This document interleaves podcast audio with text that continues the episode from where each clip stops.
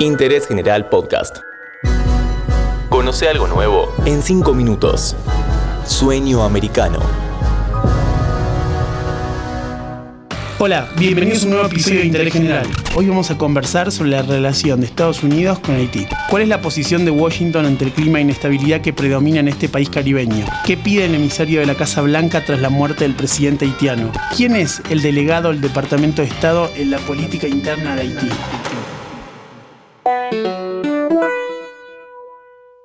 ¿Sabías que si necesitas la atención de casos urgentes en lo contencioso administrativo y tributario de la Ciudad de Buenos Aires, fuera del horario judicial y en los días inhábiles, podés solicitar la intervención de un juez de turno? Llama al 0800 122 Juzbaires.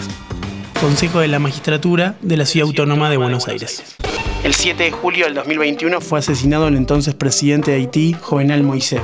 El crimen, con alto grado de espectacularidad, sacudió una vez más a una nación con una historia plagada de tragedias sociales y desastres naturales. En 2010, el país fue epicentro del terremoto que dejó un saldo de por lo menos 250.000 muertos.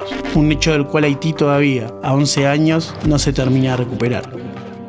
Para Washington, el asesinato de Moisés es otro síntoma de una región que comienza a estar dominada por la inestabilidad y la violencia. En reuniones privadas, Juan González, el hombre de Joe Biden para la región, compara Haití con, Somalia, la nación africana que hace décadas vive en la inestabilidad. En los últimos años, la situación solo se ha hecho más grave con el azote de varios huracanes y la pandemia. Esto en un país golpeado por la pobreza, la desigualdad, el crimen y una gran inestabilidad política. Como reflejo, un dato. Ha tenido 20 gobiernos en 35 años. La última de esas crisis había empezado unos meses antes del asesinato de Moise. Varias protestas acudieron a la capital Puerto Príncipe y a otras ciudades donde muchos pedían la dimisión del mandatario.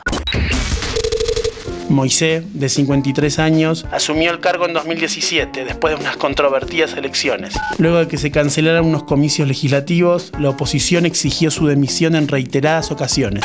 Un día antes de su muerte, el entonces presidente había designado un nuevo primer ministro y había estipulado el 26 de septiembre como fecha para los nuevos comicios. González pretende que el crimen no altere el calendario electoral haitiano, porque asume que sin un poder con una mínima legalidad de origen será imposible cualquier apoyo económico o de seguridad a ese país a 800 millas de Estados Unidos. El problema es que las condiciones vistan de ser ideales. Además de tener los peores indicadores de la región en materia socioeconómica, Haití es hoy por hoy el epicentro de una lucha de mafias que, según reportes de The Washington Post, estarían controlando el 50% del territorio. Diversas pistas sobre el crimen del expresidente conducen a esa guerra interna. Somos categóricos en afirmar que los ciudadanos colombianos vinculados en estos hechos no pertenecen a las fuerzas militares Ejército Nacional, no están en servicio activo. La Policía de Colombia informó que estos 13 exmilitares fueron contratados por empresas de seguridad colombianas. Viajaron en dos grupos, el primero a finales de mayo y el otro a principios de junio. La mayoría entró a Haití por la frontera con República Dominicana y planearon el asesinato durante un mes. La meta institucional de Estados Unidos también está afectada porque la población rechaza fuertemente la llegada de militares extranjeros a Haití. Eso complica que Washington pueda elaborar un despliegue militar con la finalidad de blindar el proceso electoral de septiembre. Esto se debe a que, si bien Biden aseguró que Estados Unidos está listo para prestar ayuda a Haití, el presidente eludió responder sobre un eventual envío de tropas. La trama plantea otro problema adicional para la estrategia de Estados Unidos.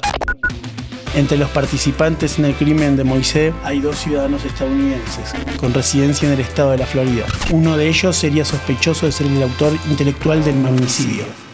Desde el Departamento de Estado ya existe una comunicación permanente con los tres principales candidatos a tomar el poder en Haití. Esos procesos son conducidos a nivel interno por un ex ministro de Justicia del país caribeño llamado Bernard Gousset, que, tiene contactos con el equipo del secretario de Estado Anthony Blinken.